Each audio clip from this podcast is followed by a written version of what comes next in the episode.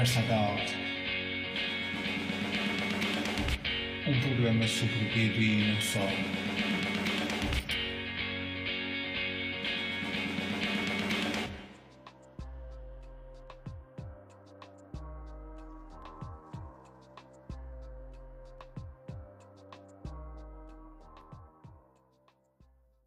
O nosso podcast. Desta vez o nosso convidado vai ser o Nimesh Moragem. Tudo bem, Nimesh? Olá, Sérgio, tudo ótimo. E contigo? Então podias falar-nos um pouco hum, da tua relação com a banda desenhada? Ah, posso sim. Ora, a minha relação com a banda desenhada. Ora, a minha relação com a banda desenhada é muito escaldante, digamos assim. Temos um amor muito sério entre os dois, ah, de uma longa data, vou dizer assim. Ah, mas pronto, não, agora a sério. Ah, pá, eu acho que, como toda a gente, sou fã da banda desenhada, né? Ah, desde pequenino, é óbvio. Acho que quase todos nós começamos, nem que seja com o Tio Patinhas, o Pato Donald, a Mónica, o Cebolinha. Acho que isso aí é o básico dos básicos, pelo menos do nosso tempo, né? Hoje em dia parece que já os- as personagens são outras, né? Mas pronto, no meu tempo era mais ou menos isso e creio que toda a gente começa assim. Ah, eu digamos assim, cresci na, na banda desenhada, não é? Ah, na leitura da banda desenhada, um bocadinho tar- tarde. Eu acho que ainda li durante bastante tempo o, a Mónica e essas coisas todas do, do Tio Patinhas e não sei o quê. Só passei para, o- para a banda desenhada, por exemplo, dos Estados Unidos, a americana, os cómics. Um bocadinho mais tarde na minha vida é que descobri ah, o que realmente uma pessoa pode fazer na banda desenhada para além daquele básico infantil, porque hoje toda a gente tem aquela ideia de a banda desenhada é uma coisa para crianças. E eu acho que os cómics provam, e não só, não é, não é só os cómics, mas pronto, os cómics provam que a banda desenhada pode ser feita para muito mais gente, para uma ah, idade mais adulta, ou teenagers, ou o mangá, por exemplo, também é banda desenhada, não é? Apesar de tudo, e é uma prova muito grande de que pode chegar até aos adultos. Ahm, há vários géneros e, e a banda desenhada, assim como os filmes e séries e livros, consegue ser para toda a gente, não é só para crianças. Ahm, eu não sei se tu queres que eu diga, fale sobre a minha relação de banda desenhada, de, de como eu comecei, ou a trabalhar. Sim, ou, p- podes também falar de- do ponto de vista profissional como é que como é que foi esse primeiro contacto. Ok. Então, eu, é assim, banda desenhada já desde muito novo, que obviamente queria fazer, não é? Uma pessoa tem a paixão da leitura, acaba por ter, eh, acaba por desenvolver aquela paixão de, epá, eu também quero contar histórias desta forma, Porque acho bastante interessante a forma como a banda desenhada pode ser usada para, para chegar às pessoas. Seja que tipo de histórias forem, seja, seja para uma história séria, seja uma história com mensagem, seja apenas para entreter. O- a forma que. Acho que não importa, isso é, isso é irrelevante. Ah, eu, desde muito novo, sempre quis fazer banda desenhada. Ah, para quem ainda não percebeu, né, possivelmente para quem ouve o podcast, quase de certeza absoluta, há de estranhar o nome, mas não dá para perceber. Eu sou de origem indiana, ah, portanto, a minha família, digamos assim, nunca, nunca entendeu ou nunca não, não conseguia perceber o que é isso querer fazer banda desenhada. Ah, nosso, no nosso sangue, né? no nosso sangue dos indianos está mais o, o negócio e, e esse tipo, o, o comércio, não é? Então, banda desenhada, fazer desenhos, eles nunca conseguiram compreender o, o que que isso é. Ah, desde cedo demoveram-me, tentaram demover da ideia de fazer banda desenhada ou de prosseguir esse sonho, Ah, já que pronto, tinha que seguir os passos do meu pai, ah, cuidar da loja e, e essas coisas todas. Ah, e com essa pressão toda familiar, digamos assim, ah, eu acabei por desistir um bocado da, da banda desenhada ou da tentativa de fazer banda desenhada. Na altura, aquilo era tudo antes da internet, também via minha, uma certa dificuldade em eu ir para os Estados Unidos para fazer banda desenhada, porque uma pessoa tinha que fazer essa viagem, tinha que ir para os Estados Unidos, as coisas não eram como, como hoje em dia, a facilidade não era a mesma. Mas pronto, ao longo do, do tempo a minha vida foi correndo uh, nesse negócio, né? E as coisas não, nunca me satisfazeram uh, de uma forma pessoal. Até que há uns anos atrás uh, acabei por pensar duas vezes e fazer, fazer um reset, digamos assim, na minha vida. Assim, não, senhora, eu vou fazer o que eu sempre quis na minha vida, à procura da minha felicidade, obviamente. E a nível profissional, uh, sem dúvida, a banda desenhada. Aos poucos e poucos, eu antes desenhava, né, quando era criança, não fazia outra coisa a não ser como todos nós. Ficamos no nosso cantinho, estamos a desenhar, não interessa se estamos na escola, não interessa se estamos na, onde quer que a gente esteja, estamos lá fora, no café. Tinha esse hábito de desenhar, mas com, com, tudo, com todas as alterações que eu tive que fazer, obviamente fui deixando. Um, há uns anos atrás, quis voltar a desenhar. Diz, ias fazer uma pergunta, não sei. Não, não, não, não. continua, estou a achar muito interessante. É, ok, desculpa. Mas podes interromper quando quiseres, estás a vontade. Claro, claro, claro. um, no meio disso tudo, portanto, pá, comecei a querer desenhar outra vez, não é? Aos poucos e poucos fui aprendendo a desenhar, fui aprendendo a desenhar, mas uh, começava a achar, pá, não sei, aquelas bases e ter que aprender perspectiva e ter que fazer isso e ter que fazer aquilo. Parecia ser muito complicado na altura que eu queria começar a, a fazer as coisas. Foi na altura em que surgiu o, o chamado 3D, né? aqueles bonecos de CGI, uhum. 3Ds, Pose e, e, esses assim. Uh, então eu comecei a procura de atalhos comecei a usar esses bonecos para fazer os, os desenhos, digamos assim. uh, e, e, nessa altura também a, a, o colorir da banda desenhada começou a ganhar outra dimensão. Por causa do digital, do Photoshop, as coisas começaram a ser feitas de outra forma. E aquilo começou-me a chamar a atenção. E eu comecei a achar ah, muita piada a forma como, como se coloria hoje em dia. Já não era aquele de antigamente, que tinha aquelas regras básicas e era sempre a mesma coisa não, não se fazia nada com as cores, não é? Um, então eu assim, olha, em vez de estar a aprender a desenhar, já que estou a fazer esta batota, digamos assim, de, de usar os bonecos 3D, eu podia aqui aprender assim, uns truquezinhos assim a, a, pintar por cima, para uma roupa, um fato, e dispensava, digamos assim, entre aspas, o, o ter que desenhar. Foi assim que aos poucos eu fui aprendendo a, a colorir, digamos assim. Uhum. Um, em relação às tuas experiências profissionais nos Estados Unidos, podias falar um pouco delas?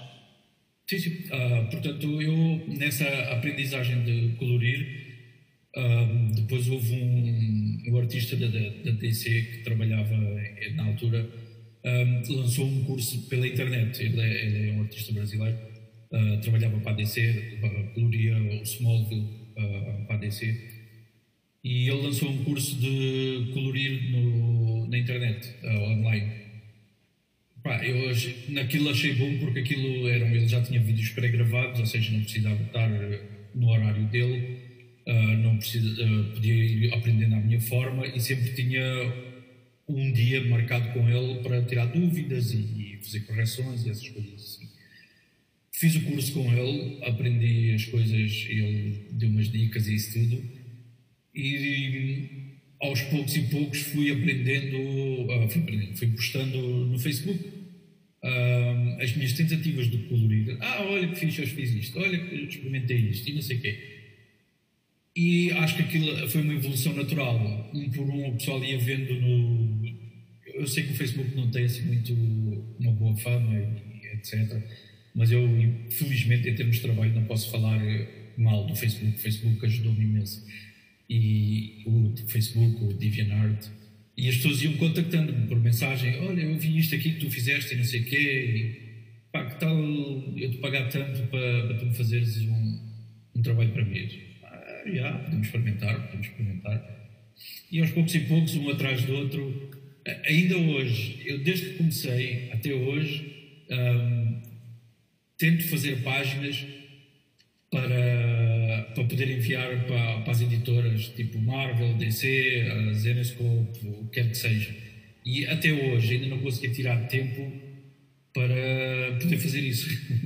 Porque há sempre pessoal, não sei, às vezes quando vejo assim, ok, pronto, o trabalho agora está a abrandar, vou aproveitar, vou ver se faço aqui umas 4 ou 5 páginas para enviar para, para as editoras. E pronto, lá vem mais uma mensagem: olha, eu preciso aqui de um trabalho. E ok, tudo bem. Dinheiro faz falta, né? Claro. dinheiro faz falta. E então um gajo acaba sempre por, por optar por isso. E olha, ok, tudo bem, vai, eu vou fazendo, vou fazendo.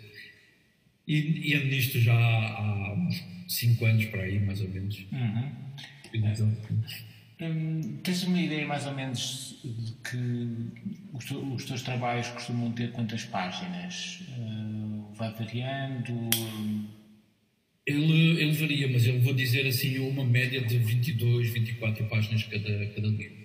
Uhum.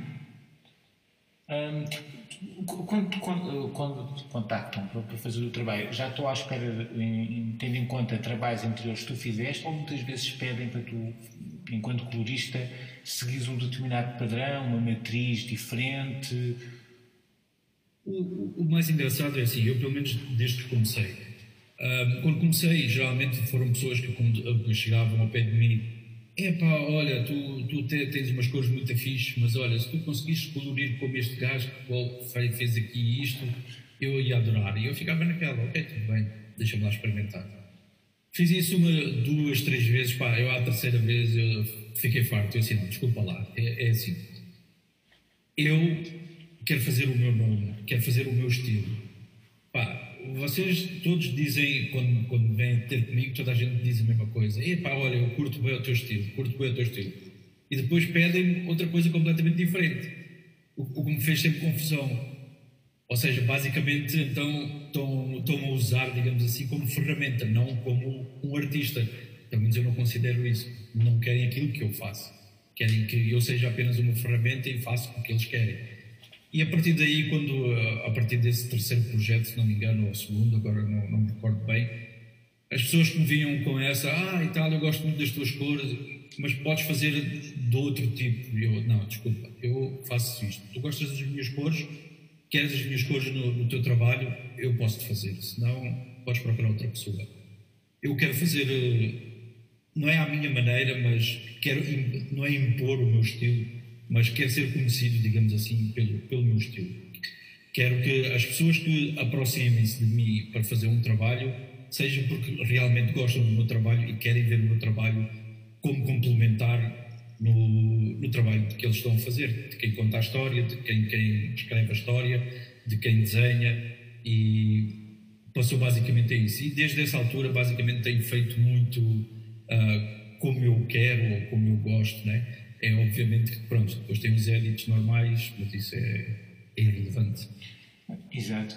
Uh, só, tu, tu, habitualmente, o teu trabalho de coloração é sempre com cores fortes, vibrantes, muito radiantes. Uh, por exemplo, já alguma vez uh, te atraiu de fazeres um trabalho a, preto e branco? eu cheguei a fazer um trabalho a preto e branco, se não me engano, foi com o Daniel, Daniel Maia. Uhum. nós fizemos um, um um livro, um mini-livro, não sei como é que ele se chama, para uma escola que é o St. Peter's School, se não me engano, em Palmela, para um aniversário, um especial de aniversário qualquer que, que houve, um, onde nós fizemos as páginas, acho que eram oito páginas ou uma coisa assim. Uh, a capa era a cores um, e as páginas era a preto e branco, portanto tinham aqueles tons de tipo Walking Dead uhum. uh, em, em, tons, em tons de cinza, não é? Tons de cinza. Exato, exato. Uhum. Eu acho que foi a única coisa que assim a preto e branco fiz. Hum, como é que foi? O que é que achaste da experiência? Interessante, mas tu gostas mais de trabalhar com cores? Uh... Exato, eu, eu gosto mais de trabalhar com cores, né? mas achei aquilo muito interessante porque, pronto, lá está. A escala de cinzas ajuda imenso para, para a gente delinear o que é importante, o que não é importante, uh, criar as formas e, e até nas cores a gente convém conhecer é? a escala de cinza, como ela funciona, porque ajuda bastante para, para, para escolher as cores. E o facto de ser obrigado a fazer na escala de cinza em vez de ser uh, imediatamente a cores, achei uma coisa muito, muito desafiante e por acaso gostei daquilo. Uhum. Pois, é, até porque, por exemplo, os artistas de, em termos de manga trabalham muito com o cinzento e, pronto, e fazem trabalhos bastante bons, mas eh, até há muitos, muitos autores, eh, em termos de, em termos de coloração, eh, mesmo quando às vezes inicialmente gostam de trabalhar primeiro o preto e branco e depois, e depois isso quer vão trabalhar com tons monocromáticos. Exato. É, portanto, é outro, outro processo diferente. Muitos até, porque já vi algumas entrevistas, dizem que preferem assim que é menos para eles seria confuso começarem logo a trabalhar com as cores muito diversificadas, depois perdeu muito tempo à procura. É mais fácil para eles às vezes trabalhar com monocromia, ou neste caso com, com uns tons, uns tons de cinza para tentarem delinear e depois posteriormente avançam. Mas pronto, isso são métodos de trabalho diferentes, é curioso. Exato. Eu, eu, por exemplo, eu, para mim já é mais difícil fazer isso assim. Primeiro tons de cinza e depois a cor uh, já me faz mais confusão. Porque já estou habituado desde, desde que aprendi sempre a usar as cores e sempre pensar nas, na escala de cinza. E fazer o, o oposto, como tive que fazer com, nesse projeto com o Daniel, uh, foi engraçado porque deu para testar um, o, o, que eu percebia do, dos tons de cinza, ver se estava a fazer correto ou não, e, e foi muito interessante nesse aspecto. Uhum. Em relação assim, a coloristas que tu achas interessantes e até uma referência, podias falar de alguns? Sim, sim, sim. Eu, por exemplo, quando comecei a aprender né, a, a colorir, eu queria colorir como Justin Ponser. Eu acho que o, as cores que ele faz é, eram brilhantes, vibrantes, uh, são, são cores muito vibrantes, são cores muito. Chamam, apelam bem aos olhos, sabes? É, é uma coisa que tu olhas para aquilo e dizes, uau, e perdes-te naquilo. E eu, eu, era o que eu mais queria.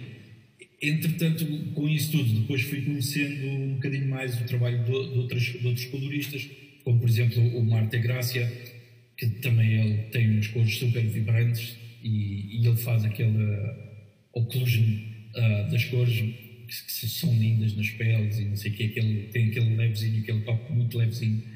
E então comecei ali a, a andar perto de, do que eles fazem, a tentar a, a assimilar e a aprender um, o, o, que eles estavam a fazer. Depois o óbvio, né? o Dave Stewart. Uhum. E aí aprendi, aprendi que as cores, ou o colorir, digamos assim, não é só uh, as cores locais, ou seja, é, o sol é amarelo, a relva é verde, a água é azul, não é, não é só isso. Com Dave Stewart comecei a, a ver e a aprender que a criar atmosferas, a, a criar emoções, a criar eh, cenas mesmo com, com cores que é, é impossível retratar, fazer tipo um, uma, um frame de um filme, não é? digamos assim fazer aquela, criar aquela atmosfera toda que às vezes nos cómics hoje há começa a saber, mas antigamente não existia esse, esse, tipo de situações. Sim, sim. Neste momento já há uma, uma grande variedade. Yeah. É... Já, já, lá antigamente já a maçã era sempre vermelha, não interessa onde é que ela andava, se andava embaixo da água, se era à noite, era sol, era sempre vermelha, nunca mudava de cor. Sim, e hoje não, hoje já, já se faz, já se tem a essas coisas todas, já, já se cria um ambiente mais realista e acho que torna as coisas muito mais interessantes, dramáticas, que é o, o comic books ou a banda desenhada também baseia-se muito no drama, não é? Sim, sim, a cor é muito importante.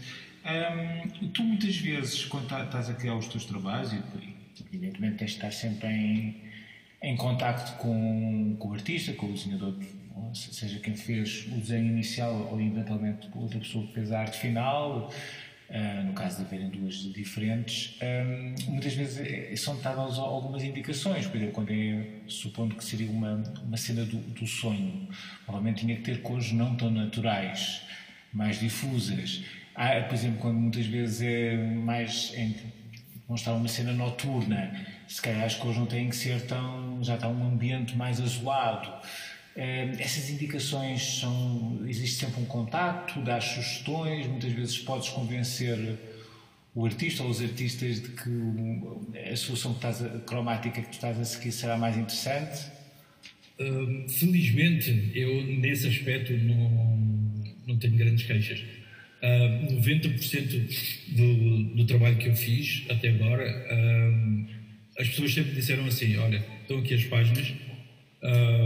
Portanto, no argumento costuma dizer quando é que é dia, quando é que é noite, quando é que é o final do dia, pronto, os vários tempos que há. Às vezes já peguei em argumentos em que nem sequer diz se é dia, se é noite, se é, se é manhã, se é tarde. Uh, mas felizmente 90% dos, uh, dos trabalhos que eu fiz, toda a gente me fez isso. Entregou umas páginas, meu, tu fazes o que tu quiseres, está aí. E eu geralmente, uh, principalmente nas páginas que nem sequer fala se é dia, se é noite ou o que quer que seja, gosto de usar a passagem do tempo. Eu acho que a passagem do tempo é muito importante.